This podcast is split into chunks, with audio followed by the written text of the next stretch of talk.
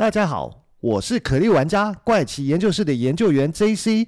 原神启动，首款多平台开放世界原神，点击下方资讯栏了解更多。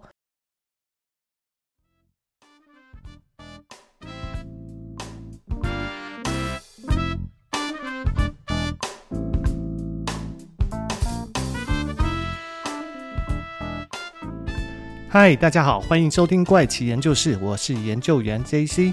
那这一集要跟大家分享的故事呢，其实是有一点钻法律漏洞的一个故事哦。到底这个法律漏洞它是怎么钻的呢？那这故事其实是发生在二零一二年的十月二十八号，一位非洲裔的男子哦，他乘坐从古巴到蒙特罗的飞机来到加拿大哦，但是他入海关所拿的护照是一个法国的护照。在护照上面显示，这是一位三十四岁的法国人，所以他在入海关的时候就被问到说：“诶，他这一趟要在加拿大停留的时间有多长？”这名男子回答说：“他大概只停留十天后就会离开，而且他的回程机票也都买好了。”所以看起来怎么看呢，都是一位正常的一个旅行者哦。但是万万没想到，就是看起来这么正常的人，后来竟然变成了加拿大最高安全级别的一个囚犯了。在他变成囚犯前，我们可能先了解一下他到底是做了什么事情才在加拿大变成一名囚犯的哦。前面讲到，他是在十月的时候持法国护照入境加拿大，而且只停留十天而已。但是呢，他一直就停留到二零一三年，人都还在加拿大，并没有离开加拿大哦。那也就是在二零一三年的时候，这个男子透过卖房子的广告联络上一位屋主，表示自己要购屋哦。不过他告诉这位房东说，他有一笔来自南非的现金哦，所以他购房是可以全额付款买清的哦。但是呢，我们都知道每个国家出境呢，其实都会限制你可以带出境的一个现金的金额。而入境也是一样哦，如果你要携带一定金额以上的现金，都需要填写入境申报表格。这些措施呢，其实都是为了防止洗钱。所以男子就以这个为借口，向这个屋主表示哦，他为了让现金可以顺利的带出境，所以他在表面涂了一层黑色的颜料。但是经过这些特殊的处理后啊，现金就可以变回现金，就不再是一片黑漆漆的钞票、黑漆漆的纸张了。但是呢，这个需要一个特殊的化学药剂才能把表面的这个涂层给擦掉。那他也在屋主前面做了表演哦，结果这些涂黑的钞票就跟变魔术一样，经过特殊的化学药剂的擦拭，就变成真的钞票。所以说，当时做诈骗还是需要会一些把戏跟才华的，才能让受骗者相信你说的是真的。而这位男子呢，当时就跟屋主表示啊，这些化学药剂其实非常的贵哦。那接着他就说服屋主要跟他一起出钱多买一些化学药剂哦，然后在购屋的时候会连同屋主出钱买化学药剂的金额一起付给屋主哦。那这么荒唐的故事哦，但是屋主就是相信了，那他也真的帮忙出钱给这个男子去买化学药剂啊，一直到后来这男子再也没有回来以后，这个被骗的屋主才反应过来自己是遇上了诈骗哦，而且还没卖房成功哦，就先被骗走了四十五万的加币哦，被骗的屋主只能赶快报警啊，一直到了二零一三年的四月九号，警方才在一家饭店逮捕了这名男子哦。不过，在经过警方的调查后，发现哦，他其实并不是加拿大人，甚至没有加拿大的合法居留权哦。而他的护照显示名字叫赫尔曼，是一位法国公民啊。但是在饭店入住登记的时候，却不是赫尔曼这个名字。因此，按照警方的作业流程哦，他会首先被送到移民中心的拘留所，等待被遣返回法国。但你以为这故事到这边就结束了吗？事实上并不是，接下来才是这个故事的重点哦。加拿大移民局很快就发现这个人没有办法被遣返回法国。因为他的法国护照也是伪造的，所以法国方面拒绝接收哦。一直到了二零一三年的十月法国大使馆收到资讯显示哦，这名男子是利用从巴黎郊区弄来的一份出生证明才拿到的法国护照跟各种身份及旅行文件的。可是，在经过调查以后，警方发现这个出生证明也是假的，当地根本就没有这个人。所以厉害的是，这名男子的法国护照是假的，又来申请法国护照、出生证明、身份文件、旅行文件，全部都是假的。而加拿大方面呢，就为此伤透了脑筋，后面整整花了六年的时间，跟三大洲十多个国家来来回回的打交道，却始终无法查明他的真实身份，到底他是谁？这名男子的真实姓名叫做什么？他其实来自哪个国家？通通都是一问三不知啊！因为这个男子一直保持沉默，不说任何的话，所以加拿大警方和移民局也就拿他没办法，只能自行展开调查。加拿大方面为了调查清楚这个人的身份哦，还专门组了一个调查小组哦，在调查没有结果之前哦，关于他的各种调查文件上就帮他称作是无名氏啊。根据加拿大的国家邮报啊报道，这名男子在不聆讯的时候是被关在多伦多一座最高级别戒备的监狱哦。所谓的安全级别最高的监狱呢，多数收容的像是杀人犯这样的犯人哦。而多伦多警方也为此召开了记者会哦。呼吁其他国家的警方共同协助查明这个男子的真实身份了。结果到了二零一六年的时候，非洲的喀麦隆警方收到这个消息哦，就联络加拿大移民局，表示说：“诶，这个男子很有可能是喀麦隆当地一位做服装生意的商人哦。”不过后来移民去了英国，而且提供了一个名字啊。没多久，英国警方也传来好消息，他们说呢，找到一个和该男子指纹高度吻合的喀麦隆人哦。就在大家都以为问题解决的时候，没想到另外一个问题又来了。高度吻合的不只是这位被关押的无名氏哦，还有另外一名喀麦隆人、一名海地人跟一名无国籍的人，都和这个指纹有高度的吻合。而英国的边境管理局也向加拿大方面表示哦，根据英国边境管理局的数据显示哦，他们的工作人员在二零零七年曾经跟一个疑似是这位无名氏的人进行过面谈了。无名氏的男子当时说自己来自喀麦隆，还说自己不想待在英国，已经买好去加拿大的机票。在此之前哦，这个人因为持伪造文件和诈欺罪哦，在伦敦两次入狱哦，分别坐牢八个月和十二个月哦。而这些资讯呢，仍然无法直接证明是不是他的真实身份，因为这些身份后来也被证明是假的。后来加拿大警方呢，甚至使用了美国安全局的脸部识别系统，也没有找到这个人的身份。所有一切关于他的资讯呢，后来都被证实是假的。与此同时呢，他对警方的态度也越来越差，越来越嚣张哦。他开始抱怨自己被关得太久，然后开始拒绝被聆讯哦，拒绝与警方及相关的工作人员见面哦，拒绝录指纹跟拍照。有的时候移民局会发现，跟他进行远端的视讯聆讯的时候，视讯中只看得到一张空椅子啊。无奈之下，工作人员只能开着视讯一直等他啊。在四年半之间呢，这位无名氏一共缺席了五十一次的视讯审讯哦。至少有四十次吧。边境管理局的官员想跟他面谈都被拒绝哦。在最近一次的聆讯中哦，他甚至当场对移民局官员说：“你去死吧！”当移民局法官呢，在法庭上反复询问他的名字的时候，他只说了一句“我不在乎”，就是 “I don't care”。那加拿大移民局的法官呢，曾经用一句话来形容对他的印象，就是无名氏呢，把自己当成是一出大戏的导演了，而我们这些加拿大政府官员对他而言呢，只是跑龙套的演员而已。到了一九年的五月十五号呢，按计划来讲，应该又是一次公开的聆讯哦。无名氏也说了愿意出庭受审哦。多家的媒体哦兴奋并等待时，忽然接到通知哦，庭审呢将会临时改为闭门审讯哦，将不对任何媒体公开哦。这让神秘囚犯的神秘色彩更加浓厚。目前此案已变成是加拿大移民局史上最难的一个案件哦。那么。到底这个男子是谁？是杀人犯，是间谍，还是黑帮分子，或者是单纯的脑子有问题？这场奇怪的事件已经持续调查了六年了，至今依旧在焦灼状态哦，没有任何的突破。在北美地区的网友知道这件事以后，纷纷展开无限的幻想大会。那为这名男子的身份做出各种的推测，像是在美国 Reddit 上面的网友 A 就说：“我的第一反应啊，他应该在逃避比最高戒备监狱生活更可怕的事情。”那这个呢，他大概永远都不会说出来是什么事啊。那网友 B 呢，对此表示支持，说：“对，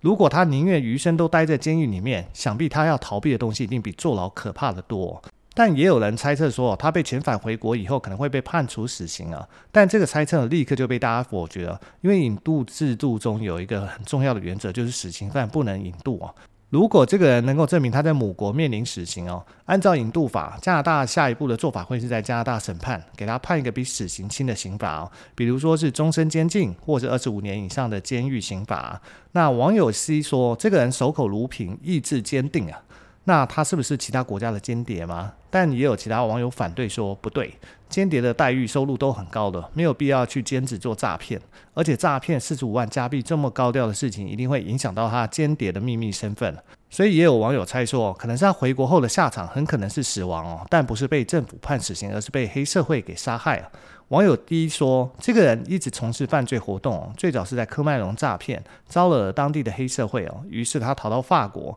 结果还是被仇家追杀，所以他一路逃亡，顺便行骗。就这样去了英国，再去加拿大，最后到了加拿大的监狱。到了监狱以后，他发现这里是最安全的。如果他承认了自己的身份，就会被遣返回科麦隆。如此热门的新闻事件哦，他的仇家一定会知道他的行踪哦。但是也有人说，其实事情很简单啊，这个人可能患有精神病，根本无法理解复杂事情的后果，在思维混乱、不讲逻辑的人面前呢，这些中规中矩人反而束手无策。还有人说，他也许不是精神病，他只是懒，没有任何的人生目标。坐牢以后，他发现，在加拿大监狱条件还真心不错，堪比免费的饭店。跟提心吊胆的继续偷拐抢骗才能生存的前半生相比哦，在加拿大坐牢可能舒服得多。于是他给自己定下了监狱的退休计划。所以呢，至今为止啊，这无名氏还是以无名氏继续生活在加拿大监狱中哦。但是呢，其实，在加拿大没有名字的神秘囚犯还不止这一位哦。早在这位男子之前，就有另外一位来自非洲的男子，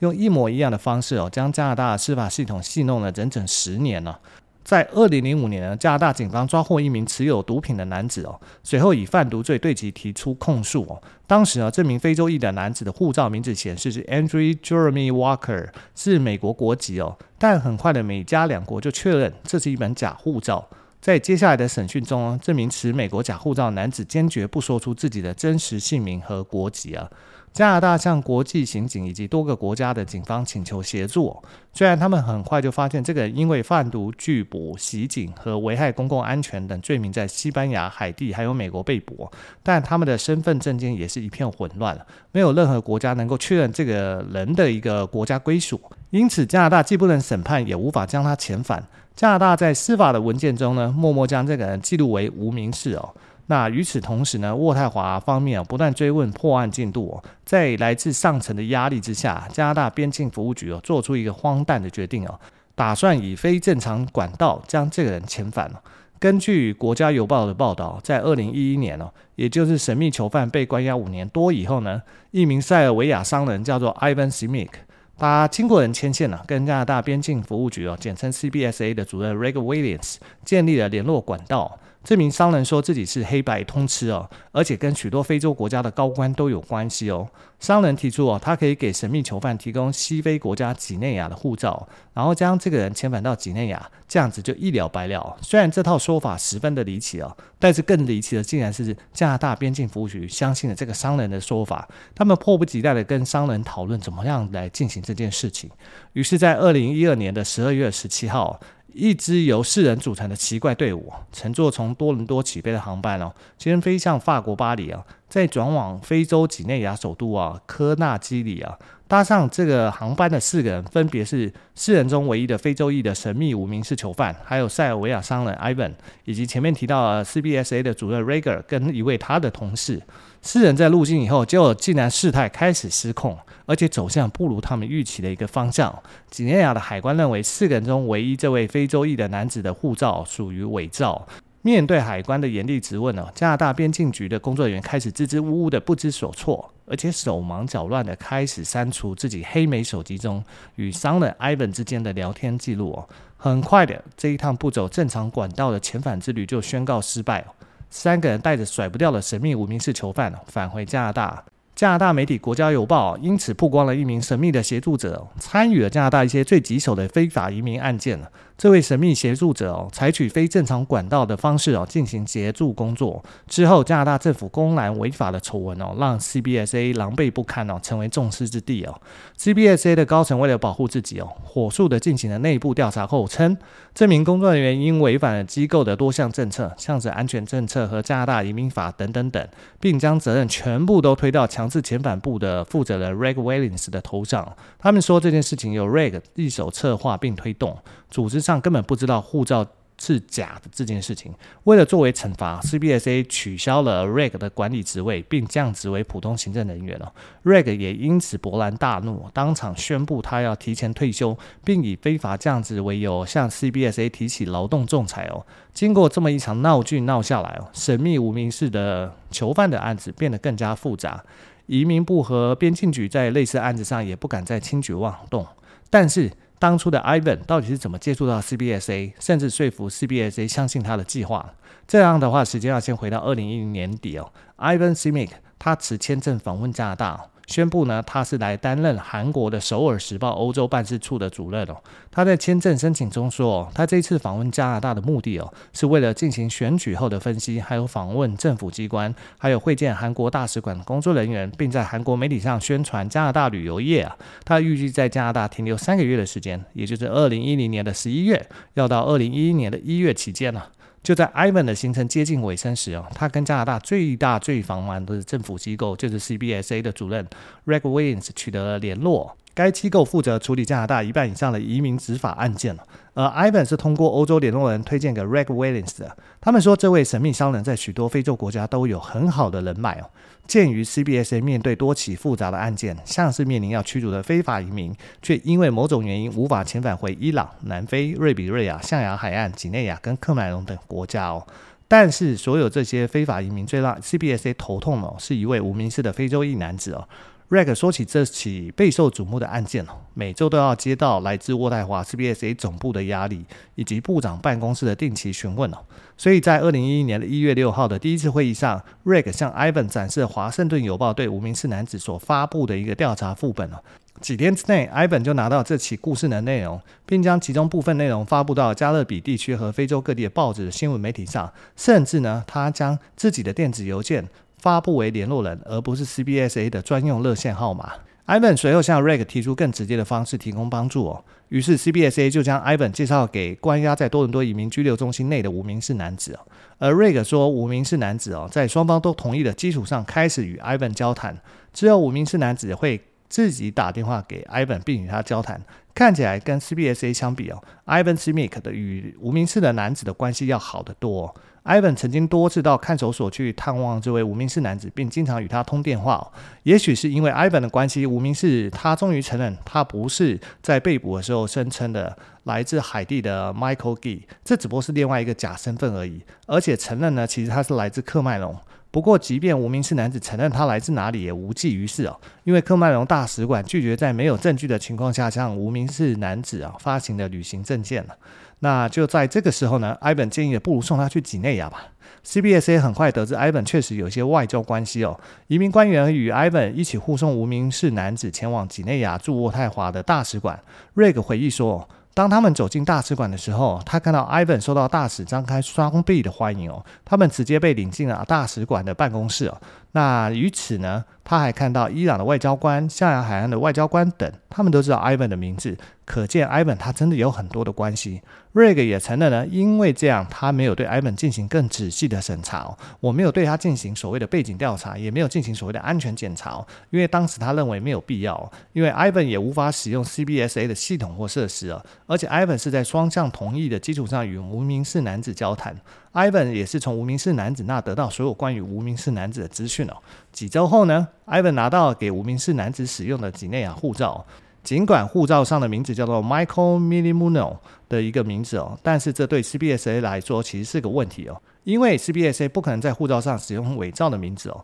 Reg 表示哦，以假名使用文件是不可想象的哦，并且哦，那是在驱逐过程中向另一个政府隐瞒并伪造被驱逐者的身份哦，所以我完全拒绝了这本护照哦，这本护照会被视为诈欺哦，但我认为 Ivan 不明白这一点。根据二零一一年一月二十四号的发票，在 Ivan 返回塞尔维亚之前呢，Reg 授权 CBSA 向他支付了一千五百欧元，用于支付他在无名氏男子案上花费的时间哦。此外，Reg 还自掏腰包给了 Ivan 几百美元来支付他的手机账单哦。那当 Ivan 于二零一一年夏天再回到加拿大时，Ivan 提供了另一个带无名氏男子去几内亚的机会哦。CBSA 与无名氏男子达成一项协议哦，加拿大将提供几内亚的旅行文件。支付无名氏男子的机票费用，并给无名氏男子三千美元的现金哦，让他在加拿大以外的地方开始新的生活。如果他愿意的话，根据 Reg 的说法，无名氏男子一开始要求五千美元的哦，但是 CBSA 没有让步哦。之后，无名氏男子同意并签署宣誓书，宣誓他的名字是 Michael Mervogle。那无名氏男子在获得名字后，很快就获得了一张通行证，这是一种单程的旅行证件，可以代替护照，以 Michael Mervogle 的名义使用哦。所有资讯都跟 Mulvogel 声称相符，包括出生在科麦隆、该文件于二零一一年十一月二十五号发布，由几内亚外交部快递给 CBSL，然后快递文件也随着附上了收据哦，金额上高达五千美元，但这个价格十分的不寻常，因为一般的外国旅行签证的价格通常在二十五到三百美元之间哦。之后，Michael 拿着加拿大政府提供的金钱返回喀麦隆，开始全新的生活。这名无名囚犯啊，终于落幕。但此案给加拿大人的教训是深刻的。当罪犯使用违法手段犯罪的时候，司法机关能用违法手段以毒攻毒吗？那移民部跟边境局哦，他们是一定是心有余悸的表示不能哦。好啦，那这集的节目时间也差不多了，我们下集再来分享其他故事喽。那就先到这边了，拜拜。